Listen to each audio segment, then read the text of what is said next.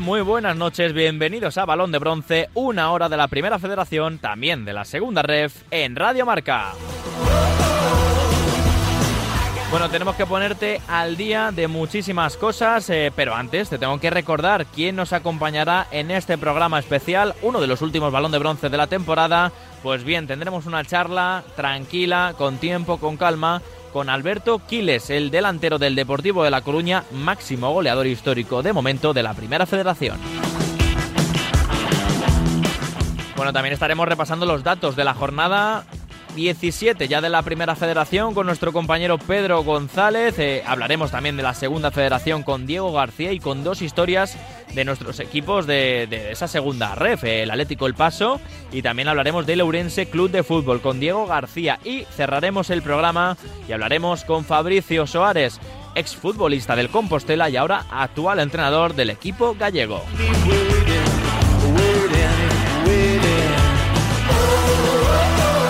Así que no te muevas que empieza un balón de bronce muy especial, eh, que vamos a terminar el año hablando con Alberto Quiles, pero antes tenemos que poner en orden todo lo que ha pasado en esta jornada 17, en el grupo 1 y en el grupo 2 de la Primera Federación.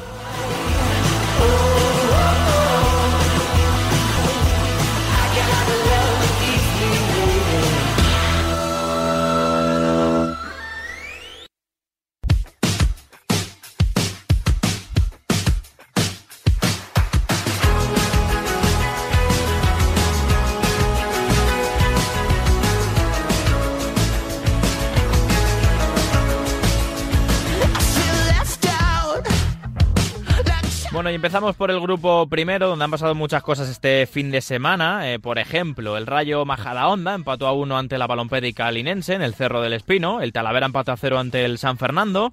El Mérida ganó en el Arcángel de Córdoba 1-2. Ganó el equipo de Juanma Barrero, nuestro entrenador de la jornada marca. También destacamos otra, mm, bueno, otra victoria importante fuera de casa. El Alcorcón ganó 1-2 ante el Racing de Ferrol. Y el Celta B goleó 0-3 a Unionistas de Salamanca. También victoria visitante del Castilla de Raúl ante el Fuenlabrada en el Fernando Torres. Así que la jornada nos ha dejado muchas victorias visitantes. Por ejemplo, la del Pontevedra 0-2 ante el Algeciras o la del Deport 1-2 ante el Ceuta. También en casa ha ganado la Cultu 4-1 ante el Sanse en el Reino de León. Y la jornada también nos dejó un empate, el del Badajoz ante el Linares en casa 1-1. También en la clasificación, bueno, pues eh, la cosa por arriba está que arde. El Córdoba, 36 puntos, dos derrotas seguidas, los mismos puntos que el Alcorcón, eh, que es segundo. El Castilla es tercero con 35 y el cuarto es el Deport con 32 puntos a 4 del líder, del coliderato mejor dicho. Y el Racing de Ferrol es quinto con 30 puntos, dos por encima del Linares, que es sexto. Por abajo tenemos que contarte que el eh, Pontevedra es el primer equipo que está en descenso, decimosexto, es verdad que empatado con la salvación que la marca la balona con 18 puntos. El San Fernando es decimoséptimo con 17 puntos, uno más que el Rayo Majadahonda que es decimoctavo y tres más que el Talavera ahora que es decimonoveno. El Ceuta, lamentablemente, y eso que hizo un partidazo ante el Depor, es colista con 7 puntos.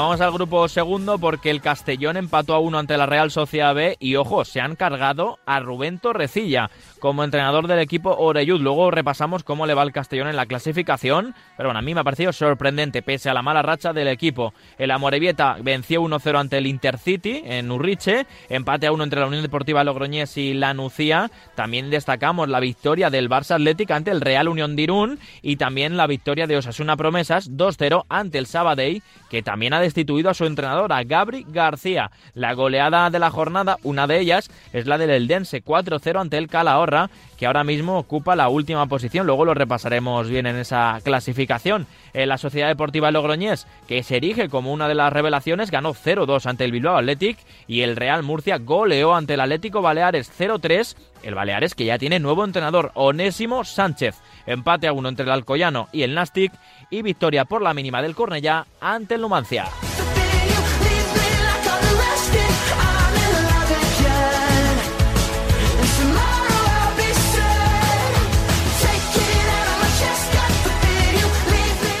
La clasificación el Dense es nuevo líder con 31 puntos, segundo es el Castellón, dos por debajo con 29. El Real Murcia es tercero con 29 puntos, gran racha del equipo de Mario Simón, cuatro partidos seguidos sin perder, tres victorias en, esa racha. Eh, lleva ya 10 de 12 puntos que le dejan en la tercera posición. Osasuna Promesas es cuarto con 28 y el Amorebieta es quinto con 26, los mismos que el sexto que es el Nastic.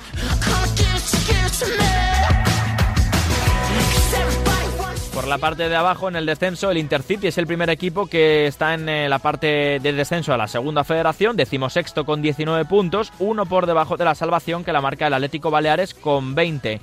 Decimoséptimo es la Unión Deportiva Logroñés con 18, los mismos que el Sabadell con 18 también y 18 puntos. Eh, el decimonoveno es el Bilbao Atlético con 14 y colista, como hemos comentado, el equipo de Israel Vicente, que también destituyeron a Juan García, su entrenador, el Calahorra.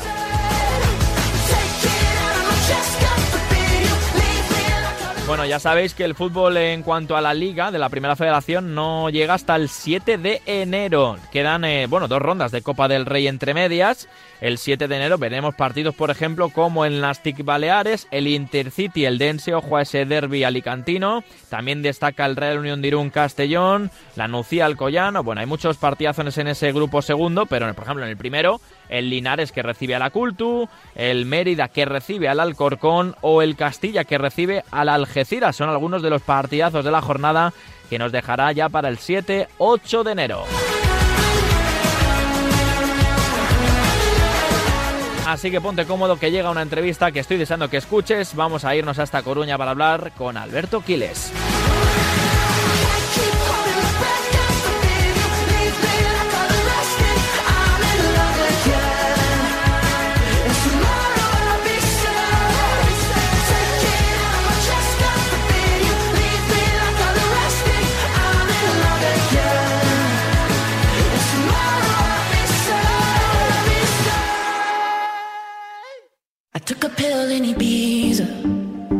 Show Avicii I was cool. And when I finally got sober, felt 10 years older, but fuck it, it was something to do. I'm living out in LA. I drive a sports car just to prove I'm a real big baller cause I made a million dollars and I spend it on girls and shoes. But you don't wanna be high like me. Bueno, pues para empezar este balón de bronce, uno de los últimos del, del año 2022, eh, lo hacemos con un futbolista pues que yo personalmente me alegro mucho de que esté en el equipo en el que está. Eh, le llevamos siguiendo en Segunda División B muchos años, bueno, no tantos, pero algunos años sí. Eh, además, desde que lo petó con su recreativo de Huelva, eh, natal, porque él es onubense. es un futbolista que además llega a su madurez como profesional y lo hace en un equipo pues que es espectacular. quizás el equipo con mayor dimensión de, de la Primera Federación, que me perdonen por Córdoba, pero yo creo que el Deportivo de La Coruña pues es uno de los equipos también, bueno, del fútbol español, uno por, por antonomasia campeón de liga. ¿Qué voy a contar yo del Deportivo de La Coruña? Ya nos escucha en balón de bronce, pues su delantero, que es Alberto Quiles. ¿Qué tal, Alberto? Muy buenas. Hola, muy buenas tardes.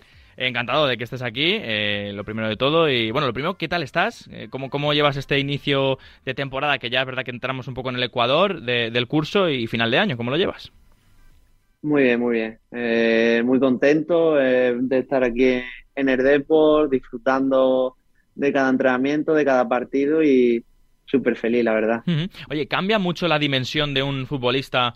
Eh, es verdad que tú estabas en el Recre, pero un Recre que es verdad que lleva unos años de, travesía por el, por el barro, pero ¿cambia mucho, eh, digamos, tú como futbolista o como, como dimensión de lo que mueves, que estés en el Deport, eh, con la cantidad de prensa que hay, afición, no sé, la relación con los medios, que al final ya es más un poco exclusiva? ¿Cómo te ha cambiado la vida en un año?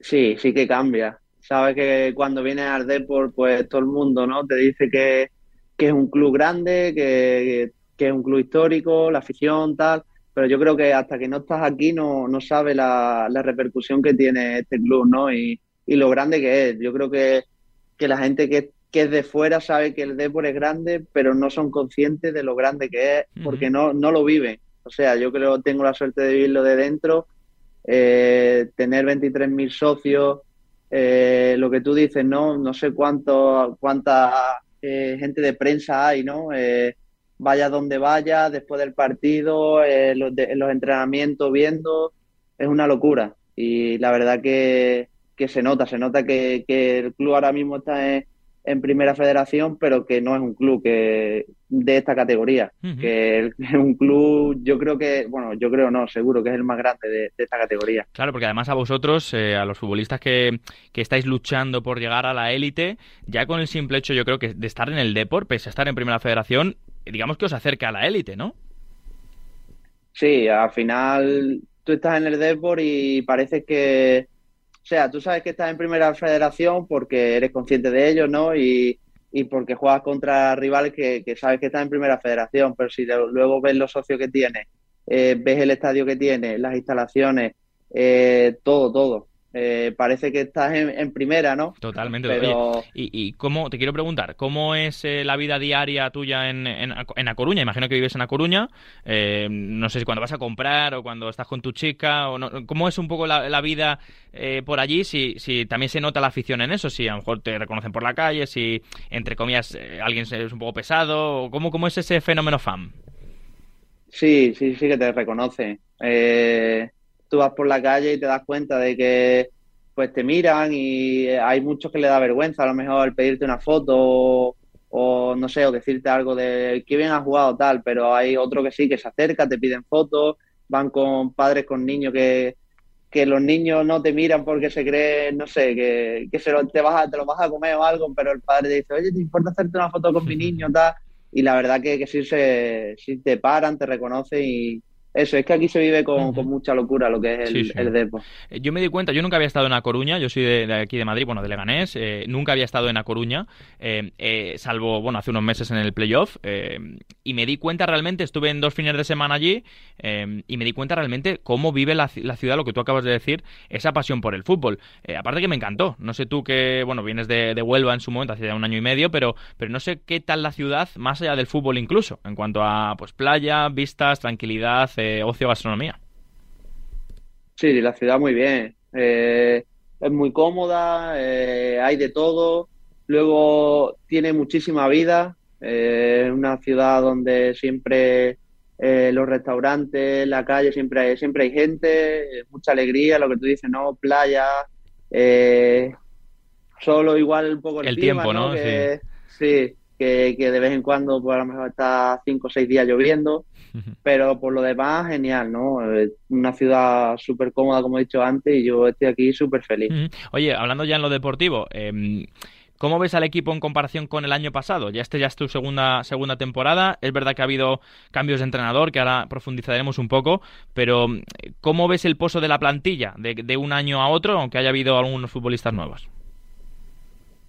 Bueno, bien, lo veo bien. Ahora parece que, si quitamos el partido de Badajoz, que creo que fue un partido malo, eh, creo que vamos en una dinámica muy buena, haciendo muy buenos partidos y, lo veo bien. Creo que nos costó un poco arrancar, pero ahora parece que, el equipo ya, ya se ve un equipo ganador, ¿no? Un equipo que dentro del campo concede poco y tiene muchísimas ocasiones y estamos todavía a tiempo de todo y a luchar por, por, intentar quedar campeón. Yo miro la clasificación del grupo primero y me di cuenta, Alberto, de, de que la temporada pasada quizás la lucha era entre dos, Racing y, vosotros, quizás el Racing de Ferrol llegó un poquito tarde a esa, a esa lucha por el ascenso directo, pero este año, Alberto...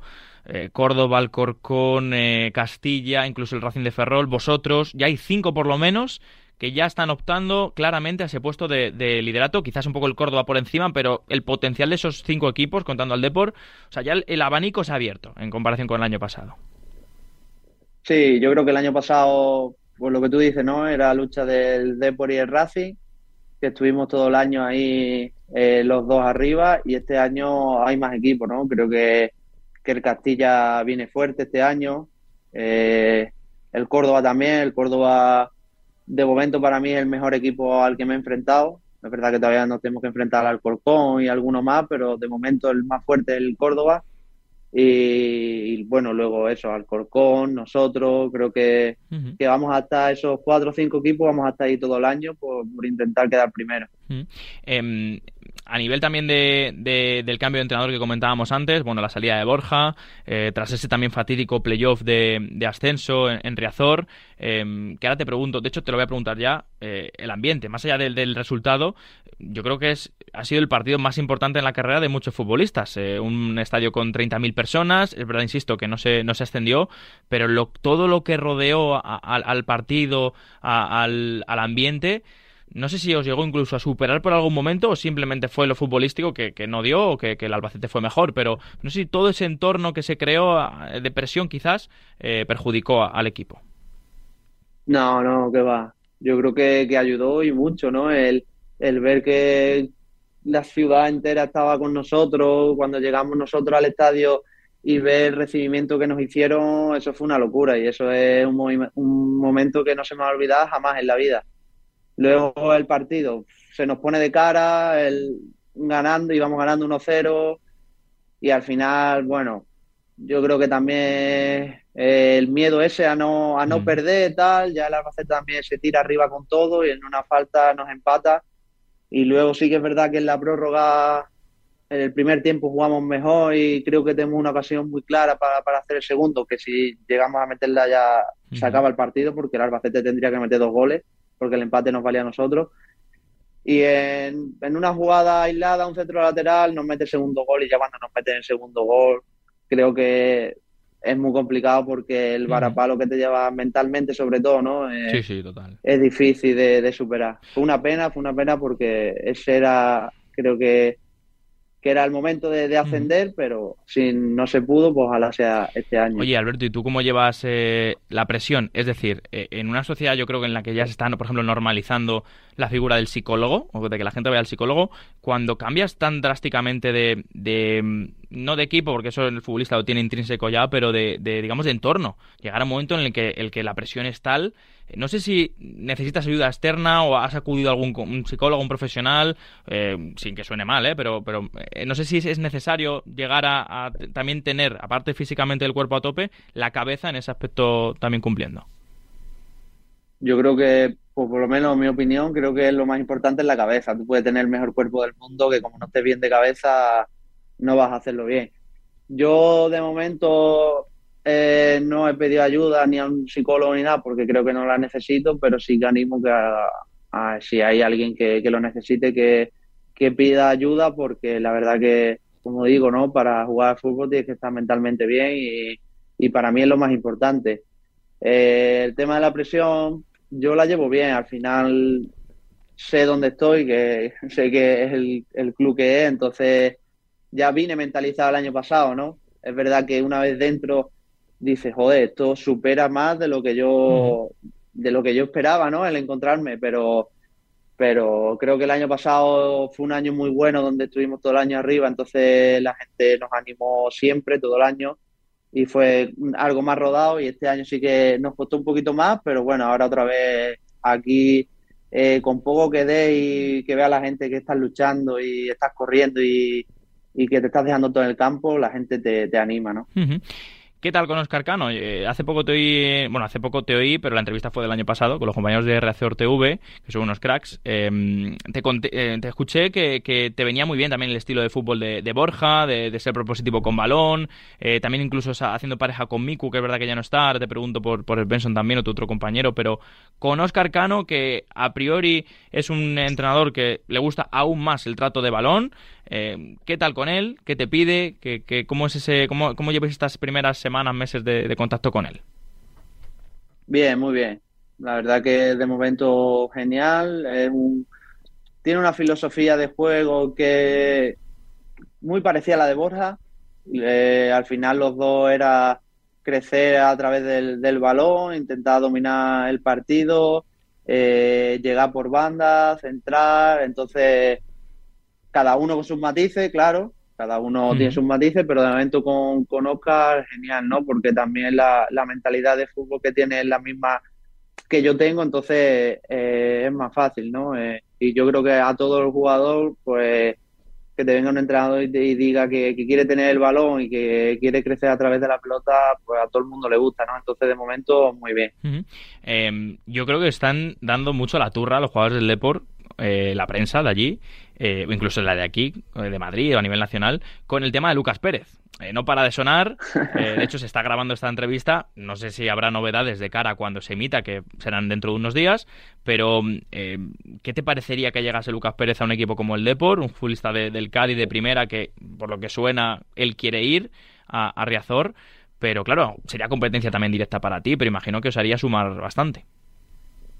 Sí, pues es lo que tú dices, es un jugador de, que está jugando en primera división a día de hoy, que está haciendo goles en primera división, eh, tiene el ritmo de, la primera división, entonces que venga, que no sé si vendrá en enero o no, pero por lo que está, por lo que yo leo y escucho, que si viene ahora en enero a nosotros nos va a dar un plus de calidad eh, seguro, ¿no? Porque es un tío de primera división. Es que, ¿qué más quiere que te diga? Oye, eh, eh, otro tío de primera división que es Ibai Gómez, que ya anunció que, se retira y, que bueno, llegó en verano al equipo. La sensación que a mí me daba, yo no le conozco, la sensación que a mí me daba por redes o por las publicaciones vuestras también con él, por la relación, es que es un futbolista que que va más allá. Imagino que en el vestuario, ¿no? Que es alguien especial, que, está atento de, la gente, que os cuida, que tiene esa experiencia también. ¿Qué te pareció su paso por el equipo y, qué dejó más allá de, lo deportivo? Eh, creo que siete, ocho participaciones, pero se le ve una persona especial, eh, Alberto, a, Ibai Gómez. Sí, sí, estuvo, es verdad que, ha estado poco tiempo con nosotros, pero el poco tiempo que ha estado ha hecho muy buenas relaciones con, nosotros. Eh, desde primera hora ya eh, te daba consejos, te animaba, incluso cuando no, no jugaba siempre era el primero que, animaba a todo el mundo, que si tenías que, te tenía que decir algo te lo decía. Eh, la verdad que una persona de 10 y que para mí eh, lo que hizo pues le honra muchísimo, ¿no? Él, él dijo que en el momento que no viera que podía aportar algo al equipo se iba, se iba a parchar y, fue lo que hizo y la verdad que eso le honra muchísimo y una persona 10 y que genial, por mí, vamos, el poco tiempo que estuvo no tengo nada malo de decir de, de, Iván. Qué bueno, qué bueno. Oye, tú ya sabes que bueno, aquí en Balón de Bronce, aparte, bueno, en redes y tal, el contenido que, hacemos o que suelo hacer es muy enfocado al fútbol modesto, a la primera federación, más allá del equipo en sí, en este caso el Deport. Em, te quiero hacer algunas preguntas de la categoría, no a nivel de examen, sino a nivel de tu opinión. Em, entonces, por ejemplo, voy a empezar por em, ¿cuál es el futbolista si tú fueses eh, Carlos Rosende, el futbolista que te traerías al Deportivo de La Coruña, eh, sin querer meterte en líos, ¿eh? pero de la primera federación, alguien que te encante, que te guste, de lo que has visto, que te llame la atención. Pero de, este año. De este año, de este año, de este año. O sea, de la temporada, lo que hayas este visto, o bueno, pues si es una excepción, pues oye, el año pasado me encantó Cedric, yo qué sé, pues de este año intentemos, y si no, pues lo que te salga pues arriba, ¿no? Del Madrid, del Madrid Castilla. bueno, a lo, mejor se puede, a lo mejor se puede valorar una cesión, ¿eh? Una cesión de arriba. No, pero es verdad que está a un nivel, eh, ahora que has sacado el nombre de, de Arribas, eh, a vosotros imagino que lo hablaréis, o cuando juega el Castilla contra mm, el Linares, me acuerdo marcó un golazo también, se nota el nivel de, Sergio, ¿no? Que, le ves que es un futbolista que va a estar por aquí poco, igual que estuvo Palo Torre, que estuvo un año en el, en el Racing y, ya no, no se le va a ver en esta categoría. Sí, sí, se le ve que, que es un jugador diferencial, que tiene una calidad espectacular y, es que si lo quiere, me parece que el, Getafe, ¿no? Mm. un equipo de primera que lo quiera ya ahora, pues habla de, lo bueno que es, de lo bueno que es. Dime el equipo que más te ha sorprendido, quizás, bueno, me vas a decir que el Córdoba, recién ascendido, saca de la ecuación al Córdoba, entonces, dime el equipo que más te haya sorprendido a nivel. Bueno, imagino que ves la categoría, que ves el grupo, que ves partidos, que ves algo. Entonces, ¿algún equipo que te haya sorprendido por su juego, por su buen fútbol, quizás que no esté arriba o que no esté no tenga no tiene por qué estar en, en playoff o lo que tú te haya llamado la atención de algún equipo en concreto? Pues quizás el, Mérida. El ¿Mm? Mérida, nosotros cuando jugamos allí ganamos 0-1 pero es cierto que nos costó muchísimo el partido, fue un partido un poco feo, porque ellos también eh, hicieron un buen partido y no nos dejaron apenas tener ocasiones. Y salimos de allí diciendo que, era un equipo jodido y, mira los resultados que está teniendo, ¿no? Sí, sí, total. Lleva una racha impresionante con, con Juan Barrero. Em, a ver, el defensa que más te ha pues te ha minado la moral, por decirlo así. Un defensa más pesado, si quieres decirlo, que, que te hayas enfrentado esta temporada. Es verdad que no, no, ha jugado contra todos los equipos, pero alguno que te haya dicho, madre qué partido me ha dado, eh, incluso que hayas marcado gol, pero que, que haya sido muy, muy pesado. Eh, el, el del quizá Gudel del, del Córdoba me pareció un defensa eh, fuerte y que era, era complicado irse de, irse de él. Em, has estado viendo, ya sé que esto se sale de la, de, la, de la primera federación un poco, pero has estado viendo el Mundial, imagino, ¿no? Sí, sí. ¿Qué te ha estado pareciendo? esto se emitirá ya cuando haya un campeón, pero bueno, cuéntame un poco, para seguirme un poco del tiesto, ¿qué te está pareciendo? El papel, el papel de España, bueno, no ha sido el mejor, pero, pero bueno, alguien que también te haya sorprendido, un jugador que haya dicho, bueno, no conocía a Sofian Anrabat de Marruecos o cualquiera que te haya llamado la atención. Bueno, el, el central de, Croacia, ¿no? Guardiol, ¿no? sí, no, no lo conocía y se empezó a hablar de él y ya cuando jugaba Croacia sí que me fijaba un poco en él y y la verdad que me parece un central de loco y teniendo la edad que tiene encima. Esta es difícil, ¿eh? Se me acaba de ocurrir. Eh, creo que el partido contra el Badajoz, que no fue vuestro mejor partido, eh, creo que jugaba España ese día. Sí. Eh, sí, sí. Creo que leí por redes como que se dejaba caer, como que estabais un poco distraídos con el partido de España. No sé si de verdad bueno, no, no distraídos porque sois profesionales y tal, pero que, que, teníais un poco la mente de decir, oye, está jugando España, no en el partido, sino en, en la previa, en el autobús de camino tal. ¿Eso lo teníais presente? No, que va, que va. Que va. Eso fue, fue un compañero que yo creo que, que se explicó mal. Puedes decirlo el nombre, sí, lo tenemos, lo hemos visto todos. Ah, bueno, pues fue Antoñito y que yo creo que se explicó mal y la lió un poquito, pero no, no, que va. Como tú has dicho, somos profesionales y estábamos pensando en Badajoz. Lo que pasa que que nos salió un partido horroroso, pero no fue por España. Sí, sí, total, me imagino, yo me imaginaba perfectamente. Verá que choca las palabras de, Antoñito. Me quedan tres temas para terminar. Em, uno es, voy a empezar por el más light. Me ponen, me han dicho, eh, oye, me dicen que te pregunte quién es Martín. ¿Villares, Quiles o Mario? me han dicho eso, entonces, que estáis con la guasa esa. Entonces, por si me la puedes explicar. ¿Y quién te, ha dicho eso? Pues no sé, eso no eh, se puede decir. Eh, explícamelo y luego ya te lo digo. Ah. Tiene muchos rizos.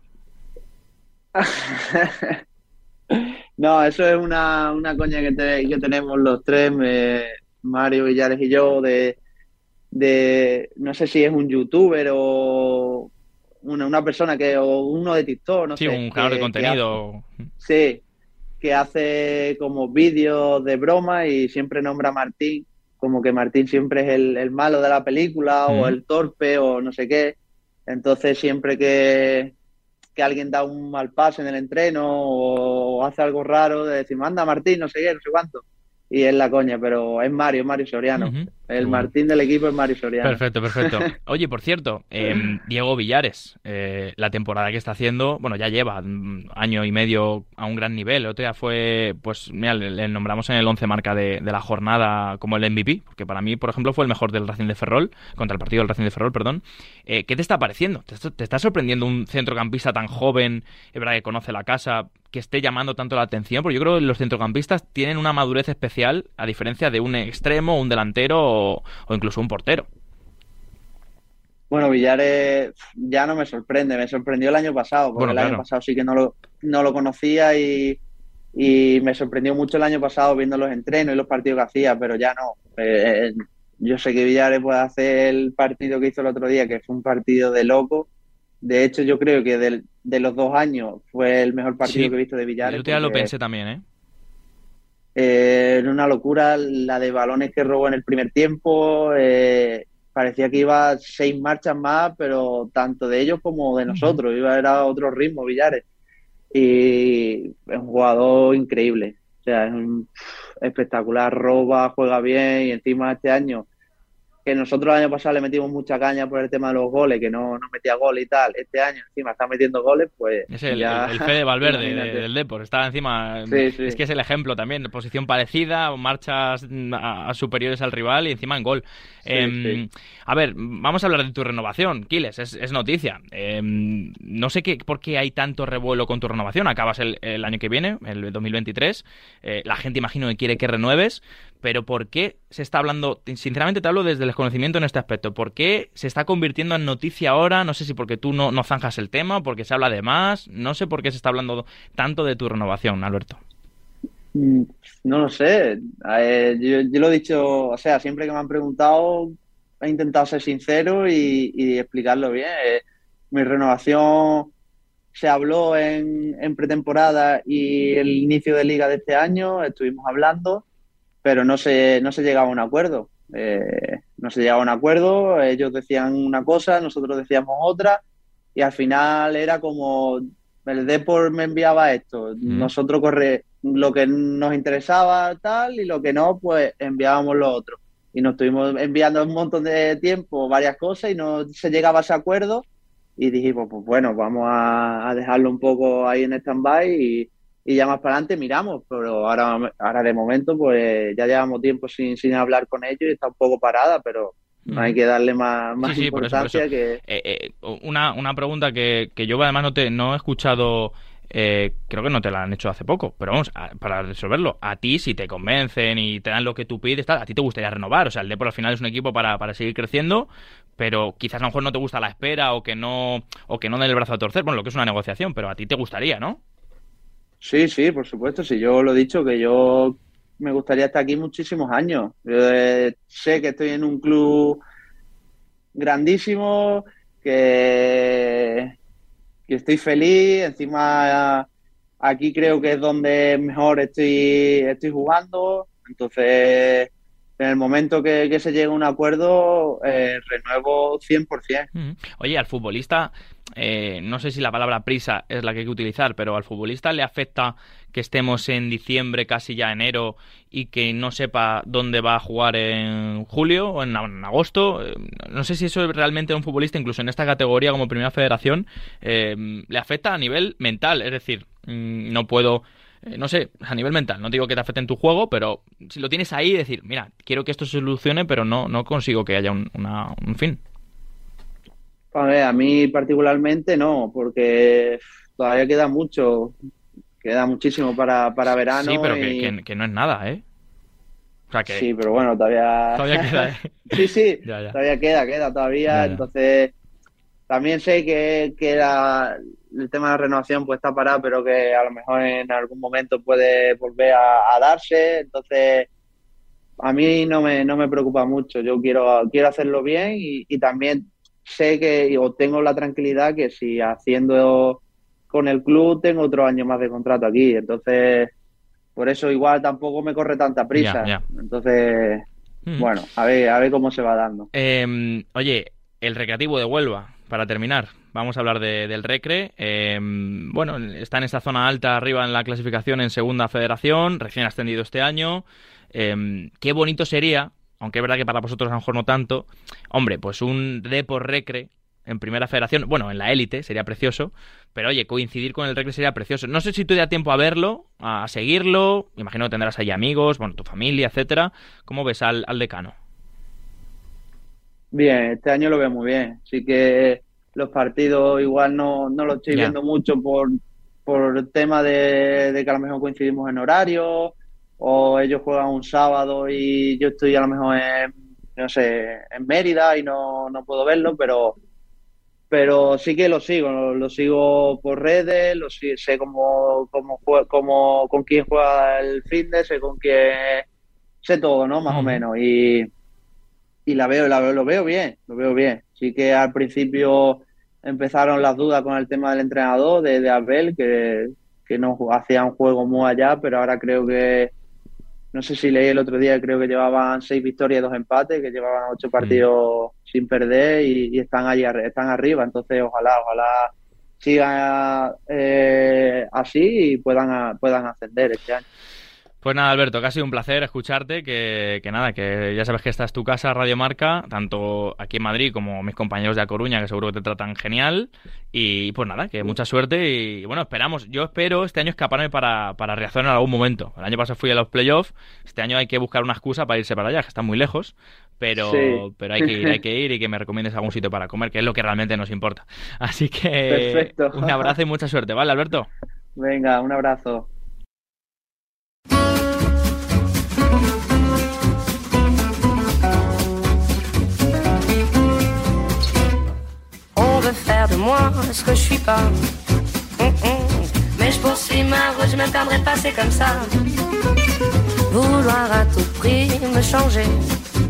Bueno, y turno de escuchar a Zas eh, con su Com si Com sa, bueno, creo que lo he dicho bien, eh, para escuchar a nuestro Pedro González en la sección de los datos de la jornada, la última de este año 2022, jornada 17 ya de la Primera Federación. Ya tengo el placer de presentar a Pedro, ¿qué tal? Muy buenas noches. Hola Rafa, buenas noches, ¿cómo vas? Muy bien, ya pues por una parte deseando que se acabe el año y por otra me da pena, porque bueno, al final siempre cuando un año acaba miras atrás con todo lo que hemos hecho y da un poco de nostalgia, ¿no? Pero, pero bien, bien, todo bien, mundial acabado, ahora semana de Copa del Rey, pero bueno, vámonos de lleno a lo que ha pasado este fin de semana, vamos a empezar en ese Castellón 1, Real Sociedad B1, Pedro.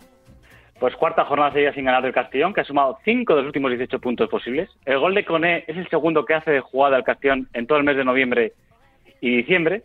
Un Castellón que había, que había enrachado siete jornadas seguidas adelantándose el marcador y lleva tres, las tres últimas, haciendo al revés, yendo con desventaja. Y es que de las últimas 20 veces el Castellón empezó perdiendo en casa, sumó 17 derrotas, dos empates y una victoria. Y una Real B, que lleva seis jornadas sin ganar, con John Mango Celaya, que ha marcado cinco goles y cuatro han servido para romper el 0-0 inicial. Un Castellón que, bueno, han sido, ha sido destituido el cuerpo técnico, Rubén Torrecilla a la cabeza, eh, y por lo que yo sé y he, indagado, mm, sorprendente para el cuerpo técnico esa destitución. Bueno, vamos a ver. Eh, Talavera 0, San Fernando 0. Pedro. Pues el Talavera, seis partidos de liga sin perder, es su récord en Primera Federación y no lo conseguía desde febrero del 18 en Segunda vez. Un Talavera que iguala la mejor racha del histórico Primera Federación sin recibir gol, que son cinco partidos, que la tenían B por Racing y Villarreal B, y eso implica que Vial Rivas, con 533, 513 minutos sin encajar un gol, se encuentra a solo 34 minutos de igualar el récord de imbatibilidad de Pareda con el Racing la temporada pasada en Primera Federación. Y el San Fernando, que lleva tres jornadas seguidas sin ganar y sin anotar gol, y era la sexta vez en los últimos 28 partidos que no había recibido gol. Vale. El Amorebieta ganó 1-0 por la mínima en un gran partido de los porteros, tengo que decir, eh, ganó al Intercity de Sibeiro. Sí, ocho partidos sin perder suma la Sociedad Deportiva Amorebieta. Queda alcoholista en la jornada 7 y ahora ya se encuentra en playoff, en la 17. Un Iker Seguín, que es de los máximos asistentes de esta temporada en Primera Federación, con cinco asistencias. Y el Intercity, que ha sumado dos de los últimos 21 puntos disputados fuera de casa y se ha quedado sin marcar en, las, en cuatro de las últimas cinco jornadas. Vale. El empate a uno entre el Rayo Majadahonda en el Cerro del Espino ante la Balompédica Linense. Sí, un Rayo que suma cinco de los últimos 18 puntos. Siete de los últimos ocho goles del Rayo han sido en segundas partes. Y fíjate, esta temporada, en 17 jornadas, ha marcado cinco goles de fuera del área y ya superan los cuatro de las 38 jornadas de la temporada pasada y desde la llegada de Rafa Escobar, la Balón ha sumado seis de las ocho jornadas que ha, jugado. Y otro empate a uno, en este caso en Las Gaunas, en ese Unión Deportiva Logroñés, la Nucía. Suma la Unión Deportiva Logroñés ocho jornadas sin conocer la victoria. Es el primer arranque liguero en casa en ocho partidos de la historia del club, con siete puntos. Y desde el 1 de octubre, Clau Méndez es el único jugador de la Unión Deportiva Logroñés que ha conseguido anotar gol en Las Gaunas. Una Nucía que suma 11 de sus últimos 15 puntos llevas 17 goles, pero con la particularidad de que 13 son goleadores diferentes, lo que le convierte en el equipo con más goles diferentes de toda la categoría. Es un equipo muy, muy coral, el equipo de César Ferrando. Eh, victoria sorprendente, aunque bueno, mm, quizás no tanto, viendo la racha de cada uno de los equipos. La del Mérida en el Arcángel, ante 11.000 personas, 1-2. Ganó el equipo de Barrero ante el Córdoba. Sí, con la tercera remontada del Mérida esta temporada, las tres fuera de casa, las tres por 1-2. Y en la temporada pasada ningún equipo consiguió más de tres remontadas fuera de casa, se puede tener un récord ahí. Busi, que es el quinto jugador que anota el gol el día de su cumpleaños en Primera Federación, sí. Trasteguía, Diego Collado, Iván Romero y Carlos Vicente. Y un Viñuela que tiene una leyenda, y es que en los últimos 17 partidos que anotó gol, sus equipos no perdieron 16 victorias y un empate. Y un Córdoba que las 43 veces anteriores que se adelantaba el marcador no perdía. Había conseguido 36 victorias y 7 empates. Ahí queda el dato del, del, Córdoba y también del Mérida que está haciendo un temporadón en esta en este último tramo de 2022. El Barça Athletic, grupo segundo, ganó 2-1 ante el Real Unión en también un gran partido. Sí, con un Luis Micruz que ha participado con dos goles y tres asistencias en los últimos nueve goles del, Barça, del Barcelona Athletic. Uh -huh. Y se rompe la racha de tres victorias seguidas del Real Unión y tres victorias seguidas fuera de casa. Jonander que anotó a los 94 segundos de entrar al campo. El que ganó fuera de casa fue el Alcorcón de Fran Fernández, también eh, remontada. Ahora nos cuentas esos datos. Eh, ganó 1-2 ante el Racing de Ferrol. Sí, la cuarta remontada del Alcorcón esta temporada. El récord de la temporada pasada uh -huh. tiene el Racing de Santander con 6. Y es el Alcorcón el equipo con más goles aportados desde el banquillo con 10. Es el 36% de los goles del equipo. La temporada pasada, el récord de goles de suplente lo tiene el Calahorra con, con 14. Y un Pablo García, que es el décimo jugador que anota un, un doblete siendo suplente, y el del Racing de Ferrol dos rachas que se cortan. Primero, que las 40, anteriores 46 veces que el Racing de Ferrol se adelantaba no perdía, había conseguido 40 victorias y 6 empates, y una leyenda muy comentada aquí, que es la de José Lu, que en los 30 partidos anteriores de liga regular que marcaba gol, el Racing no perdía. 21 victorias y 9 empates. Ahí se queda el dato. Eh, vámonos a otra goleada, en este caso fuera de casa. Real Murcia ganó 0-3 ante el Atlético Baleares, que ya tiene nuevo entrenador, que es Sonésimo Sánchez. Sí, un Real Murcia que es el mejor visitante del grupo y el que más goles marca a domicilio también del grupo. Solo ha recién encajado dos goles en las últimas siete jornadas y es el segundo equipo que más goles aporta de suplente, con nueve. Y Andrés Carrasco ya es en solitario el mayor participante de gol saliendo del banquillo, con tres goles y dos asistencias. Y fíjate, el récord de la temporada pasada de jugadores que salieron del banquillo es de cuatro, o sea que se encuentra a solo uno. Y el gol de Ganez, que es una jugada de 55 segundos, con 18 pases y un tiro. Y el Atlético Valles que no perdía por tres goles o más en su campo desde abril del año 2016, un 0 a 6 contra el Lleida. Y el que ganó, quizás sin merecerlo, porque el Ceuta hizo un gran partido, incluso fue mejor que su rival, el Depor ganó 1-2, eh, bueno, en Ceuta. Un buen partido también del equipo local, pese a la derrota.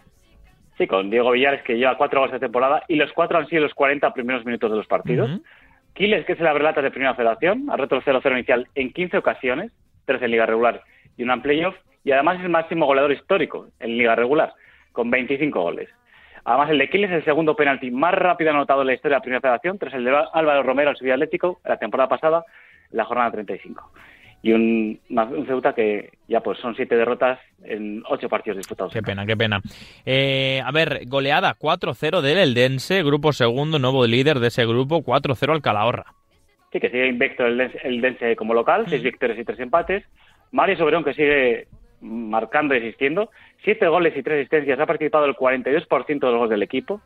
De los 10 goles que lleva en, la en el histórico de Primera Federación Mario Soberón, nueve han servido para romper el 0-0 inicial. Y el Calahorra que suma siete partidos sin ganar y no perdía por cuatro goles o más desde octubre del 2018 contra el Racing de Santander 5-0 en segunda. Y el que ganó fuera de casa también remontando. También ha habido muchas remontadas esta, esta jornada, Pedro. Eh, fue el Castilla de Raúl, 1-2 ante el Fuenlabrada, un Castilla que, que, está volando. Sí, porque ya son 11 partidos sin perder y consigue su tercera remontada temporada y las tres fuera de casa también, como el Medida.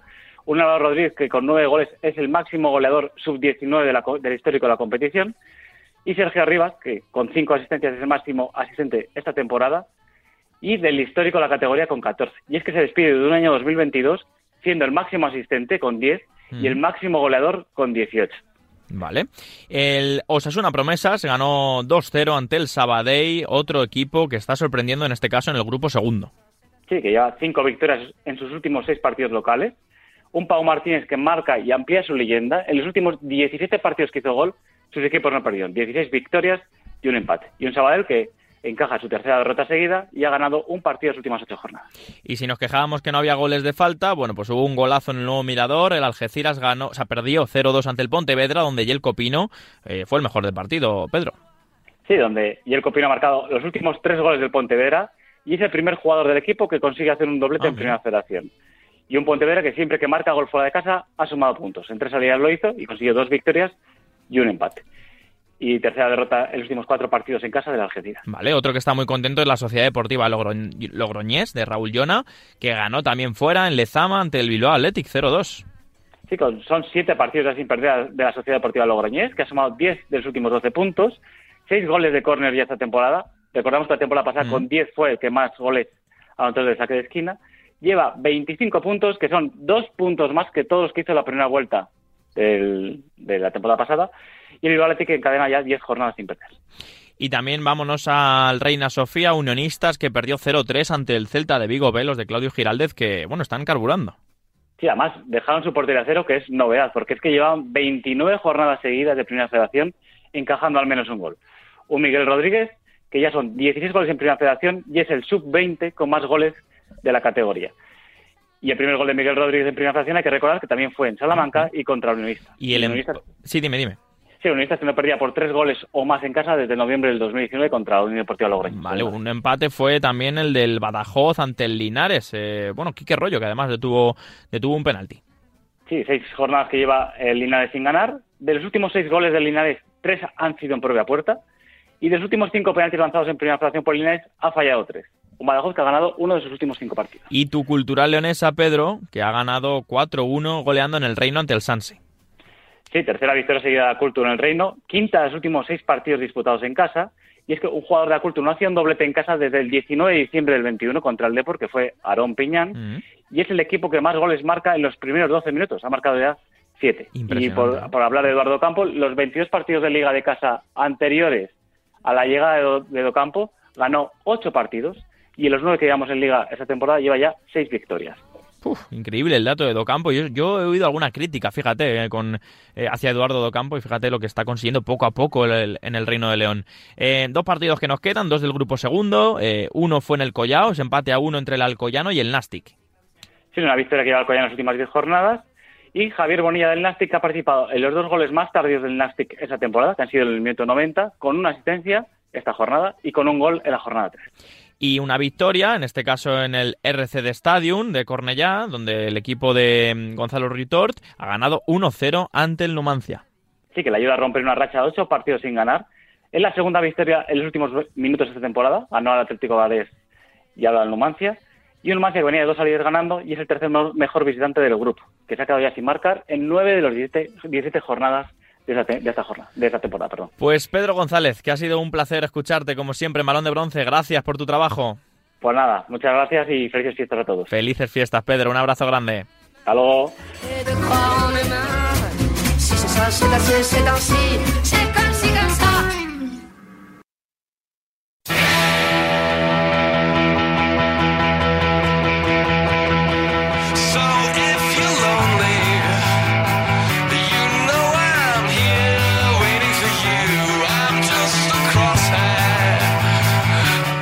Bueno, en nuestro capítulo de la segunda federación lo, abri- lo abrimos con un eh, futbolista que en su día lo era y ahora es entrenador. Además se movió por todo el fútbol gallego, por supuesto eh, también en su país natal, que es Brasil, y que ahora entrena uno de los equipos también destacados del grupo primero de la segunda federación. Además un equipo histórico como es la Sociedad Deportiva Compostela. Esta semana han empatado a cero en Liga, en Laredo, pero se mantienen cerquita a cuatro puntos, bueno, de un equipo que parecía invencible hasta no hace mucho, que es el Arenteiro, y en ese grupo primero que está la, la pelea por el ascenso directo espectacular. Vamos a hablar con Fabiano Suárez, uno de sus, eh, bueno, leyendas del club y ahora entrenador. Fabiano, muy buenas. Buenas y un placer estar con vosotros. Igualmente, el placer es nuestro de escucharte. Lo primero de todo, ¿qué tal estás? ¿Qué tal todo y qué tal esta semana? ¿Cómo fue el, cómo fue el partido? Yo creo que, que bien, eh, llevábamos seis victorias seguidas, eh, jugamos un, eh, ayer en un campo que, que era muy estrecho, mu- mucho fútbol directo, eh, mucha arena en el campo, y entonces el balón frenaba mucho y, y muy complicado. Entonces, eh, él jugaba muy directo, Mm. estábamos bien organizados, no pasamos apuros y creamos dos ocasiones claras, que, que una fue al palo y, y casi entró, y la otra el portero paró, hizo una gran parada, pero fue un partido sin susto, pero un partido que, que era imposible jugar con, con arena y estrecho del campo, ¿no? Además, eh, quiero preguntarte, tú llegaste a, a- al Compos como entrenador este, este verano, después de haber estado muchos años como jugador en el equipo gallego, en primera, en segunda, etcétera, en los, en los años grandes ¿no? de- del Compos en primera. Eh, ¿Qué supone para ti ser entrenador de un equipo que conoces muy bien, aunque han pasado mucho, mucho tiempo, muchos años, pero, pero qué supone para ti? Bueno, eh, era un, un cariño grande que tengo con la ciudad, con, con los aficionados del Compos, ¿no? Entonces, con el club. Entonces, cuando, cuando estaba en Brasil y entrenando allí y me llamaron, pues no me dudé. Quería volver a Compostela, intentar ayudar a Compostela a volver a, a unas categorías ma- mayores y, y vine y sin saber cómo estaba el club, cómo, cómo eran los jugadores y cómo era la, la categoría, ¿no? Entonces, poco a poco y fui adentrando, fui viendo partidos y, y, y con entrar de la liga fui, fui me acostumbrando a los contrarios y, y muy bien y, ahora las cosas van yendo bien y contento. Qué bueno, mira, me interesa mucho tu opinión, ya que vienes desde, desde el extranjero eh, y que no conocías mucho nada la, la segunda federación, el cuarto nivel del fútbol español. ¿Qué te está pareciendo? ¿Cómo está estructurada, más, más como en lo deportivo, a nivel organizativo? eh, La segunda federación o incluso la categoría superior, la primera federación, si te da tiempo a lo mejor a ver algo. Eh, ¿Qué te está pareciendo cómo tenemos en España este tercer y cuarto escalón del fútbol? Bueno, yo creo que, que- que está bien. eh, viajamos menos, eh, los, los equipos eh, son fuertes, están queriendo eh, subir y- y, y en la primera federación aquí en Galicia tenemos el Depo que, que, que está luchando ahí, el Ferrol, Sí. y, y para, para ascender, pero tiene complicado por, por, por, por el Córdoba, el Corcón y el, y el Madrid De Castilla. también que Castilla que, que anda bien y, y nosotros aquí también tenemos eh, eh, adversarios fuertes que, que investiron bastante para, para subir. Yo creo que en esa segunda vuelta con, con los refuerzos que, que podrán venir, yo creo que los equipos fuertes y espero que nosotros estemos ahí bien, pero yo creo que muy bien y, y menos viaje y, más Sí. partidos competitivos que yo creo que, que está muy bien. Oye, además esta semana vimos cómo eh, entraban nuevos socios en el Compostela. Uno de ellos, Borja Iglesias. También en el comunicado salía el nombre de Esteban Granero, aunque bueno, eh, entra, digamos, en menor grado de importancia en comparación con Borja. Eh, ¿Esto cómo, cómo afecta un poco al equipo, al club? ¿Cómo ves tú esta entrada de nuevos socios, estos cambios que está teniendo de momento el Compostela? Bueno, la verdad que, que es un poco de lío, ¿no? Entre unos y otros, Sí. pero la verdad que, que, que es bueno, el fútbol hoy depende de inversión y, y si el club no tiene gente por detrás que, que meta dinero, es complicado luchar con los otros equipos que tienen, ¿no? Entonces, siempre es bienvenido eh, la gente que quiere dinero y quiere invertir en el club y a ver si, si, si con la inversión esta conseguimos subir y, y poner el donde esté, pero siempre es bueno. eh, Yo creo que, que hoy en día es imposible el club, eh, Sí, salvo sí, Madrid, necesita- Barcelona, eh, necesitan inversiones. necesita inversiones, ¿no?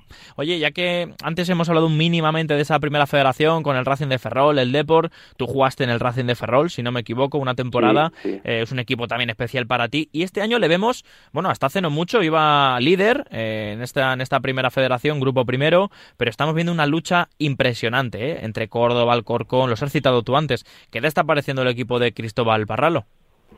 Bueno, nosotros jugamos en pretemporada con ellos y, y la verdad que montaron un, un equipo muy fuerte, ¿sabes? Pero el problema es que Ya. el Córdoba, Alcorcón, otro día vi- vi- vimos el partido Alcorcón Racing, Ujú. eh, fue un partido que o Alcorcón también tiene un equipazo. El Depo es un equipo que, que invirtió mucho, entonces es complicado. eh, Sí, sí. es intentar esta- estar ahí en la- arriba en la clasificación y si despistan los, los favoritos, ellos se meten, pero el Racing tiene la inyección de la Galicia y, y ojalá que esté ahí porque tengo un cariño por, por esa gente, porque lo conozco, y después el Racing, el cariño que tengo por el club también, porque estuve allí, ascendimos y, y también y me quiere mucho, ¿no? Qué bueno, qué bueno. Que me ha alegrado mucho escucharte, eh, ahora en tu faceta como entrenador. Eh, aquí desde Madrid pues iremos hablando para, para ver qué tal va esa segunda federación, ese grupo primero. Y bueno, el día que me pase, que me vuelva a pasar por Santiago, que este año estuve por ahí este, en verano, eh, pues ya, no, ya no- nos conoceremos y a ver qué tal le va el equipo, ¿vale? Vale, muchas gracias y estáis invitados aquí a una comida con nosotros. Oh, muchísimas gracias, un abrazo. Venga.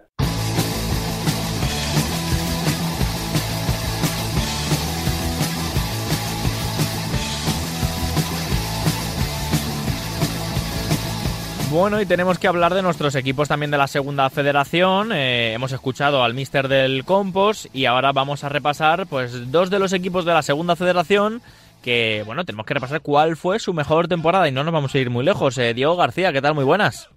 Muy buenas, Rafa. Pues la verdad que no, no nos vamos a ir eh, muy lejos. Ahora vamos a ver de qué equipos se tratan, pero son, son historias recientes, Mm. pero que aún así no dejan de ser eh, oro puro en las historias de sus protagonistas. A ver, la primera es la del Atlético Paso, eh, 21-22, ascenso a segunda federación. Cuéntanos.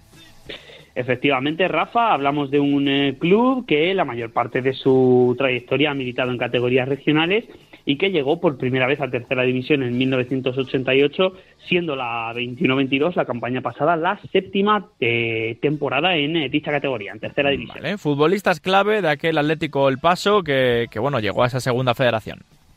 Edu Cruz, en primera instancia, un jugador que conoce a la perfección el fútbol modesto nacional, Rafa, porque ha pasado por el vecindario, el Rayo Cantabria, Quintanar del Rey, Villarrobledo, y que también ha tenido una aventura en Islandia o Noruega, además de, de en Hong Kong, una trayectoria, la verdad, eh, bastante curiosa, la de Edu Cruz, que marcó un gol decisivo en este curso 21-22. Actualmente juega en el Estrella.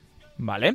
Y en segunda, en segunda instancia, Rafa, que me dejó un nombre, es Sí, sí. Arellano, veterano portero venezolano que ha tenido experiencias también en segunda B y tercera de la manos de equipo eh, de un equipo como la Roda, como el Badalona, el Atlético Astorga, el Real Jaén o el Socuéllamos, equipos de, de bastante enjundia en el fútbol modesto nacional y que llegó a El Paso en la 19-20. Venga, en cuanto al torneo, ¿por qué le fue tan bien? ¿Cómo empezó el, el equipo canario la temporada? Pues la verdad, Rafa, fue muy especial la temporada vivida por el club, que se tuvo que desplazar eh, a causa de.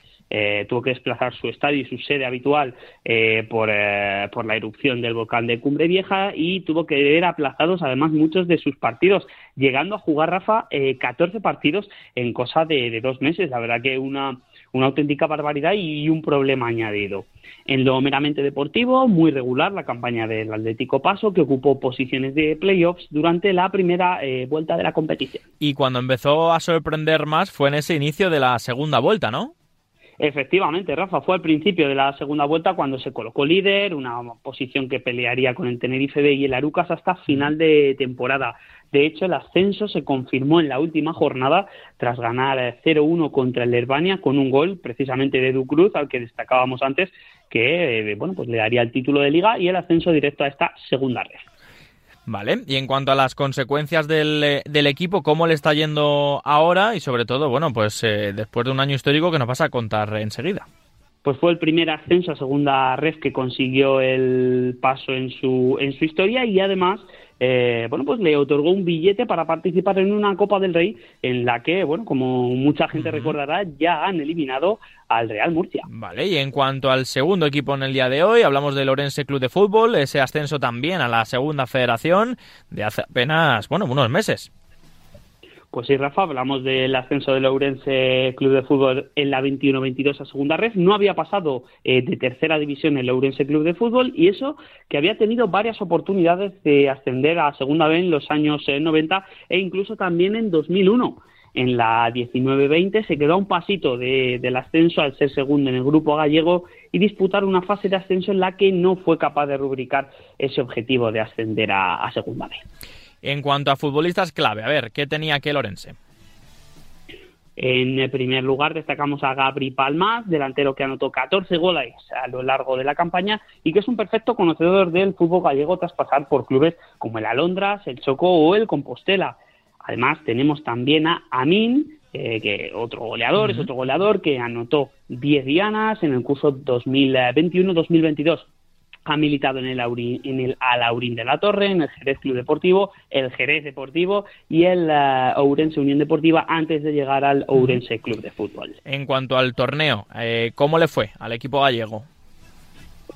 Pues estuvo muy arriba el Ourense Club de Fútbol durante toda la temporada. Rafa permaneció entre los tres primeros clasificados durante prácticamente toda la primera vuelta y aunque lideró la clasificación durante la segunda vuelta, pinchó en la penúltima jornada ante el Rápido de Bouzas y eso dio alas al Polvorín que ganó sus últimos partidos, arrebató el liderato a los de Ocouto y mandó al Ourense Club de Fútbol a la segunda posición y por tanto al playoff. En esa fase de ascenso, ¿qué es lo que ocurrió? Pues que el Ourense Club de Fútbol eliminó por 1-0 en la fase regional al Deportivo B con un gol de Amin y al Barco con un gol de Palmas. En la eliminatoria definitiva derrotó al Yerenense por Mm. 4-0 con doblete de Palmas incluido para conseguir el ascenso. No encajó Rafa Mm. un solo gol este Ourense Club de Fútbol en el playoff y eso fue clave para terminar consiguiendo el ascenso. ¿Y ahora cómo le va al equipo gallego que, como bueno has comentado, eh, consiguió un ascenso histórico? pues es la primera vez que consiguen ese ascenso a segunda red, por eso es histórico este ascenso para el cuadro gallego y además se reverdecen viejos laureles en la ciudad de Ourense que sueña con algún día, Rafa, volver a ver a un club de la ciudad en categoría profesional. ¿Puede ser este un primer paso para ello? Pues desde luego que sí, le deseamos la mejor suerte al club y que no sea este el último ascenso que vean. Bueno, vamos a, vamos a verlo y lo contaremos aquí. Diego García, un abrazo grande. Un abrazo para ti también, Rafa. Bueno, pues hasta aquí, otro balón de bronce más en Radio Marca. Ha sido un placer, como siempre, transmitiros, informaros de esta primera federación, también de la segunda ref, que nos encanta. Así que nada, nos escuchamos dentro de muy poquito, ya en el año 2023. Así que ha sido un placer, les habló Rafa Maínez, feliz Navidad y feliz año. Un abrazo, chao, adiós.